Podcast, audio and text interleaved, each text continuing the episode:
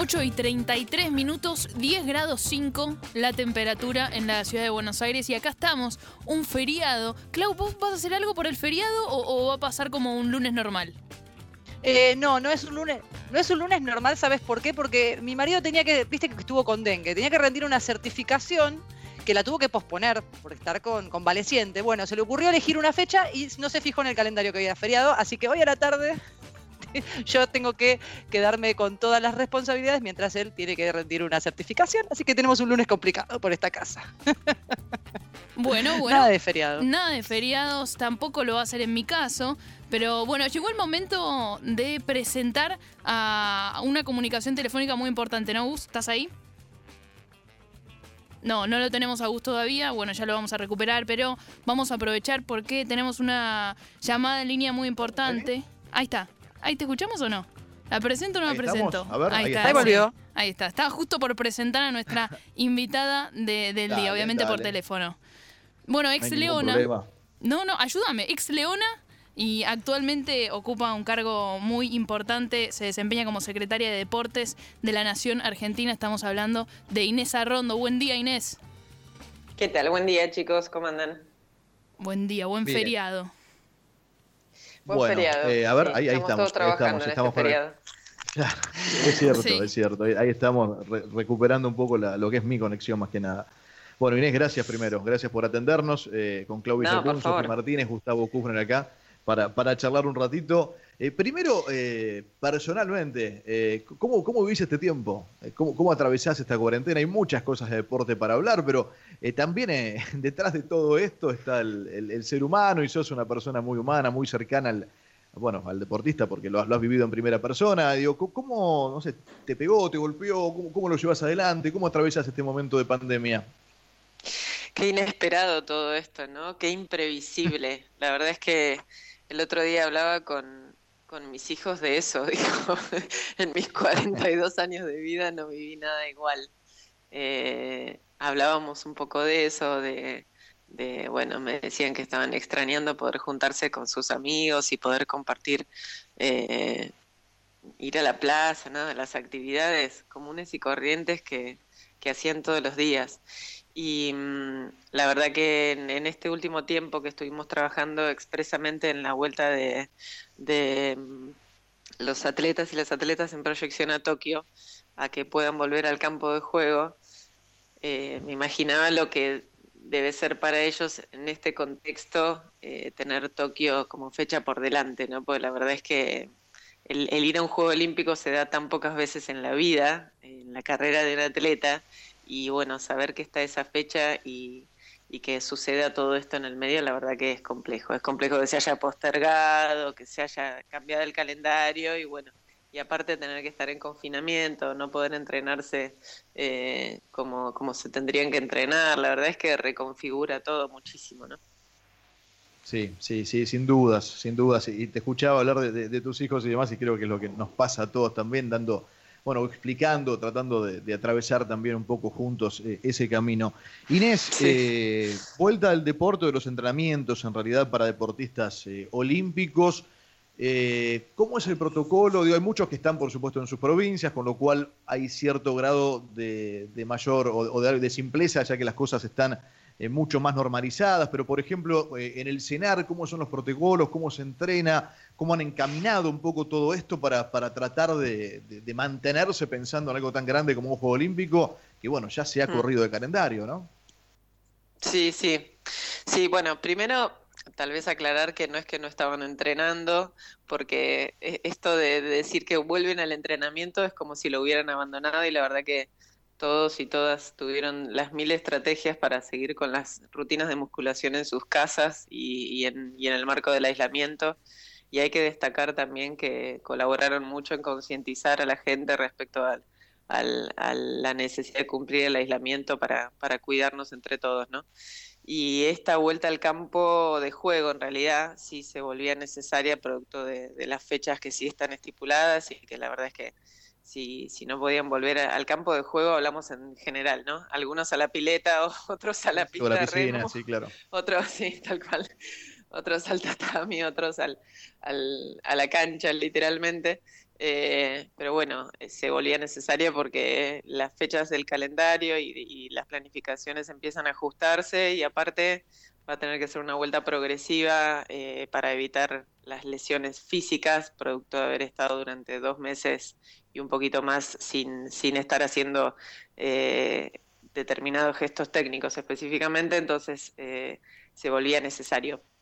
Igual la verdad es que es variada la sensación de los atletas también. Se, alzaron algunas voces que fueron las que más resonaron, pero también hay atletas que, atraviesan esta situación de otra manera, que, tienen otros temores, que la verdad es que no, tienen del todo la, definición de querer volver a la cancha, porque también temen por, por el riesgo de contagio que pueden llegar a, significar en sus familias o, o, con las personas con las que conviven, así que era variado, eh, era variada la sensación. Eh, se alzaron algunas voces que, resonaron más, pero bueno, no hay que, no hay que pensar que era en representación del resto, ¿no? Porque, porque la, sensación era, era diversa entre todas y entre todos.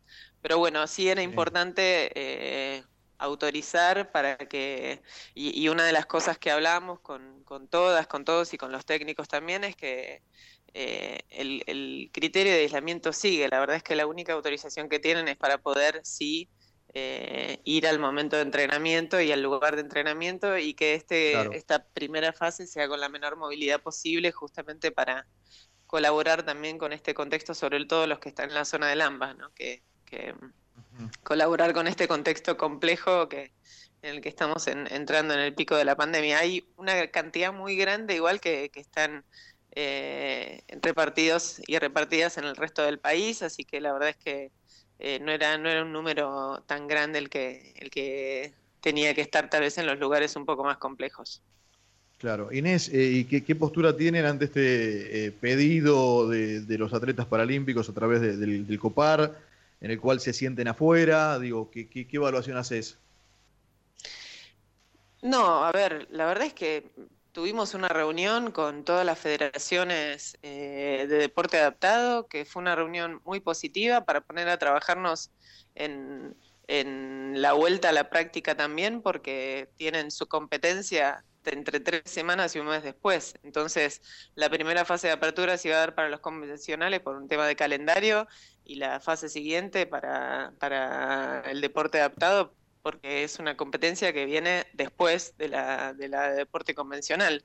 Y la verdad es que tuvimos una, una mm, reunión con las federaciones deportivas que fue muy buena, muy positiva y están trabajando ya en, en los protocolos. Hay algunas que eh, van a manejar los mismos protocolos que, deporte, que el deporte convencional, otras que están generando los propios, que los estamos trabajando con salud.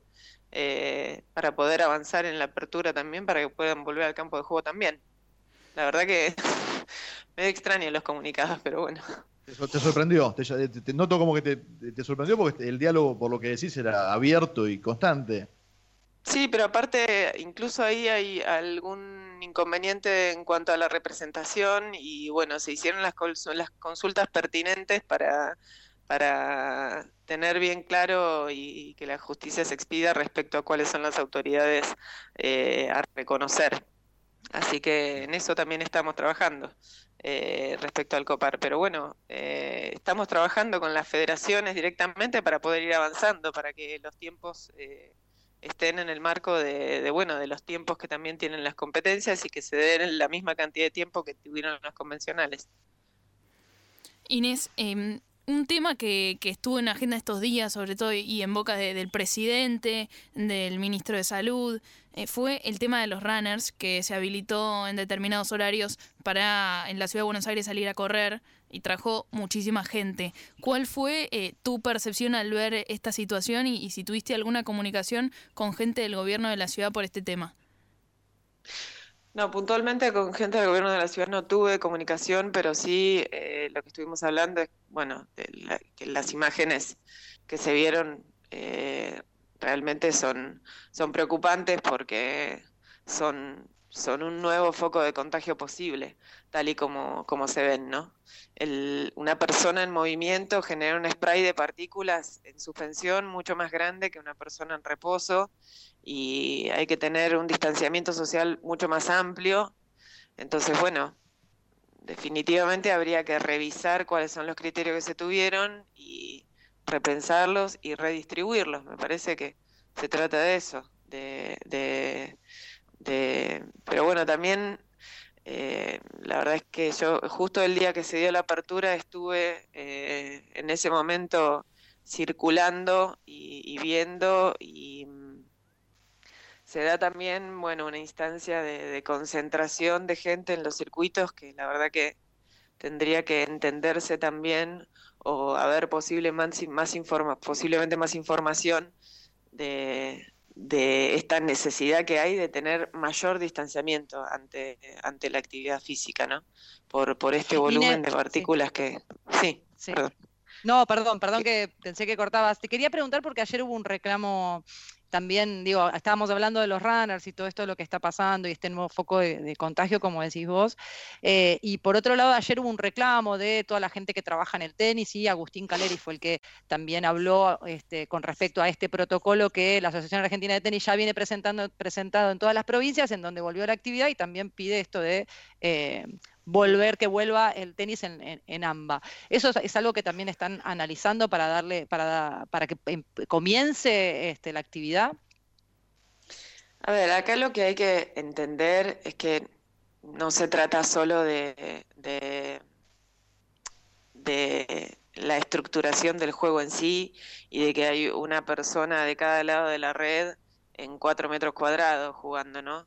Sino también de todo el movimiento que representa el que se abra un club, el personal de mantenimiento que tiene que dirigirse al club, el personal de limpieza que tiene que dirigirse al club, para que esas instalaciones puedan estar abiertas y la gente pueda ir a jugar al tenis. Eh, que es todo un volumen de movimiento de gente que sobrecarga también el transporte público. Y la verdad que en este momento y en este contexto es lo que justamente hay que tratar de evitar. Eh, es entendible la, necesidad de la gente porque, bueno, están con, su actividad parada eh, en este momento eh, y, bueno, y por eso también desde el, desde el, desde el Estado se están dirigiendo distintos programas para poder contener y, acompañar en este momento difícil y para poder cuidar el trabajo de las argentinas y argentinos y, y acompañar a los clubes, acompañar a las federaciones eh, ha estado el IFE, el ATP, hay distintas medidas, el programa de emergencia para clubes, distintas medidas que justamente lo que tienden es a poder contener en este momento tan complejo. Pero también hay que entender que no se trata solo de lo que sucede dentro de la cancha, sino también de mm. todo el entorno que gira alrededor de las instituciones y de todo el movimiento de gente que representa el que un club se vuelva a abrir y, y bueno, y esto que decía antes, ¿no? Inés, viste que en la AFA están tomando la decisión de em, que todos los clubes comiencen a la vez, mismo los que eh, están en el 85% del país, que ya está en otras fases en, esta, en este confinamiento, bueno, todavía no pueden arrancar. ¿A vos qué te parece esta medida teniendo en cuenta que lo que obliga es que a los jugadores salgan a, correr y, y, por ahí estén hasta expuestos hasta más posibilidades de contagio y no estén resguardados en clubes con protocolos determinados. ¿Te parece bien esta medida de la AFA? A ver, la, entiendo por el lado de tratar de evitar la ventaja deportiva, que es justamente lo que lo que prima en una competencia, que estén todos en, en equidad de condiciones para competir. Por ese lado lo, lo, lo, entiendo y lo interpreto. Y de por sí aquellos atletas o aquellos jugadores que, estén en, lugares donde hay una apertura mayor van a poder estar eh, saliendo incluso a hacer algún entrenamiento individual. Em, me parece que igual cuando las medidas se toman, las medidas de apertura en distintos puntos del país, se toman eh, para la seguridad de todas las personas. Los jugadores primero son personas, aparte de ser jugadores de fútbol, mm y, si hay una apertura para todas las personas van a estar en, en, la misma situación e incluso están teniendo una posibilidad que tal vez otros jugadores en otros lugares del país no están teniendo. Eh, entiendo no solo de, parte del AFA, sino del resto de las federaciones deportivas que, bueno, lo que, lo que se analiza a la hora de la vuelta a la competencia es que sea una vuelta en, en la mayor igualdad de condiciones posibles. ¿no? Eh, Inés, te vuelvo al tema del deporte olímpico y te pregunto por aquellos atletas, no los que están clasificados, sino aquellos que están eh, con las intenciones de clasificarse a los Juegos Olímpicos, que estaban dentro de posiciones en el ranking, que estaban cercanas a clasificarse. Bueno, ¿cuándo, ¿cómo va a ser la realidad para ellos? Este, si recibieron muchos pedidos, además, ¿no? de aquellos deportistas que sueñan con estar en Tokio el año que viene y que todavía no consiguieron su clasificación. No, no, todos los que están con posibilidades reales de proyección a Tokio han, iniciado la, competencia. Eh, han iniciado la competencia, perdón, han, vuelto al, entrenamiento. Eh, por esto también que, planteamos de que en realidad está dispersa la, la, cantidad de, atletas que, tenemos en, en esa situación en, en todo el país. Entonces, bueno, estuvimos analizando eh, bien eh, con cada una de las federaciones, presentaron cada una su, su hoja de ruta y lo que trabajamos mucho con, con, con todos y con todas es este concepto de que, de que el aislamiento continúa, como dice nuestro presidente, es la única vacuna que hoy por hoy tenemos y, la verdad que los atletas aparte quieren cuidarse porque, eh, bueno, muchos viven con sus familias también y, y bueno, esto, esto que decía antes, ¿no? Tienen algunos eh, también el, temor de, ser una vía de contagio para sus familias, así que la verdad es que esta vuelta a la práctica se ha trabajado mucho en los protocolos que, tenían que tener en cuenta y, y bueno, y las federaciones también van a estar encima de eso, ¿no? De que se cumplan esos protocolos y estamos en, en constante contacto para ver cómo, cómo están volviendo y y bueno, y estaban cada uno en, en, distintos lugares y hubo toda una hoja de ruta que se hizo para que, para que esta vuelta sea eh, sin, sin generar un volumen de, de movilidad grande. Inés, eh, ahora te lo, te lo llevo un poco más a, tu rol de, de, dirigente siendo mujer. ¿Cómo fue para vos eh, agarrar las riendas de esta Secretaría de Deportes en un mundo en el que, y en el deportivo en donde un poco a nivel dirigencial sobre todo, eh, mandan los hombres, o hasta ahora sucedía de esta manera? Bueno, es complejo, no le, no le voy a decir que no. Eh, es complejo porque Me imagino. es uno de los ámbitos donde la mujer más postergada está el deporte. Pero bueno, también en el deporte, a, a, través del juego, tenemos una herramienta muy valiosa para, para reconfigurar esas estructuras eh, que están tan, tan establecidas en la sociedad y que tanto mal nos hacen, ¿no? A las personas en general. A las mujeres principalmente, pues somos sujetos eh, que recibimos constantemente distintas formas de violencia y a los hombres también. A los hombres también les hace muy mal y hay muchos hombres que también reciben distintas formas de violencia producto de estas estructuras. Eh, y bueno, y también en el deporte, como decía, tenemos una herramienta muy valiosa para, para transformar esto y no queremos dejar pasar esta oportunidad, ¿no? De hecho, hemos armado en nuestra estructura una dirección por primera vez en la historia del deporte argentino, una dirección de deporte y género, justamente para poder trabajar eh, en transversalizar todas nuestras políticas y, y, en, y en construir principalmente un marco de capacitación, pero sobre todo de reflexión ¿no? y de, de discusión de, cómo estas estructuras sociales operan también en el deporte y qué es lo que tenemos que, transformar eh, desde las personas, desde las instituciones, para, para construir un deporte más justo e igualitario. Eh, y que va a, colaborar en construir un país más justo e igualitario. En eso, en eso estamos emprendidas y emprendidos. Eh, y la verdad es que estamos muy contentos porque está dando muchísimo resultado este plan que, que estamos llevando adelante, que no nos ha parado ni la pandemia porque hemos adaptado las herramientas al mundo virtual y arrancamos con, con todos los talleres que, que, teníamos previstos y se están lanzando con las federaciones nacionales y con las secretarías de deporte de las provincias. Así que la verdad es que pudimos, pudimos dar comienzo y estamos avanzando eh, con muy buena repercusión, por suerte, al respecto. Inés, te escuchaban en, el comienzo de esta, respuesta, doy fe sobre el, laburo que están haciendo en, lo que es eh, intentar acercarse y, encontrar esa igualdad de género tan necesaria y demás. Pero digo, aún en, el lugar de, importancia que le toca ocupar hoy, eh, eh ¿seguís sintiendo en algún momento que se te mira de reojo o no? Sí, sí, sí. Hay, hay muchos hombres a los que les incomoda mucho estar discutiendo con mujeres. Sí, sin dudas. Hay que decirlo, digo. Sí. No, por supuesto, por supuesto. Lo, eh, valioso, lo valioso es, decirlo y digo, por eso te decía, eh, y lo decís además desde un lugar eh, de referencia, porque no, no, no, ocupás un espacio menor, digo, estás ocupando la Secretaría de Deportes de un país, digo, y sentir eso aún en ese lugar termina siendo quizás hasta más grave, ¿no? Digo, Sí, bueno, la violencia en todo sentido es grave, eh, la, que recibimos las mujeres en todos los ámbitos y, está lleno de, esas situaciones en todo momento, eh, que poco a poco, bueno, les hemos echado luz y, estamos dejando de naturalizarlas como que eh, son parte, ¿no? y también es importante dejar de callar de alguna manera y empezar a, a poner a la vista eh, estas, estas situaciones y estas actitudes también, ¿no?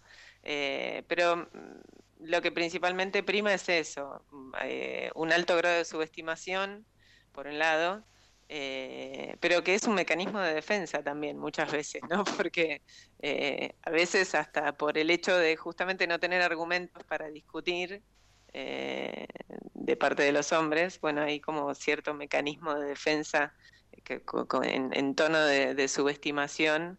Eh, pero bueno, es, es, es justo esto que, nos vemos en la necesidad de transformar y en lo que nos vamos a aprender y no vamos a dejar pasar esta oportunidad aparte de, transformarlo. Estamos hablando con, con Inés Arrondo, secretaria de Deportes de la República Argentina. Inés, gracias por el tiempo.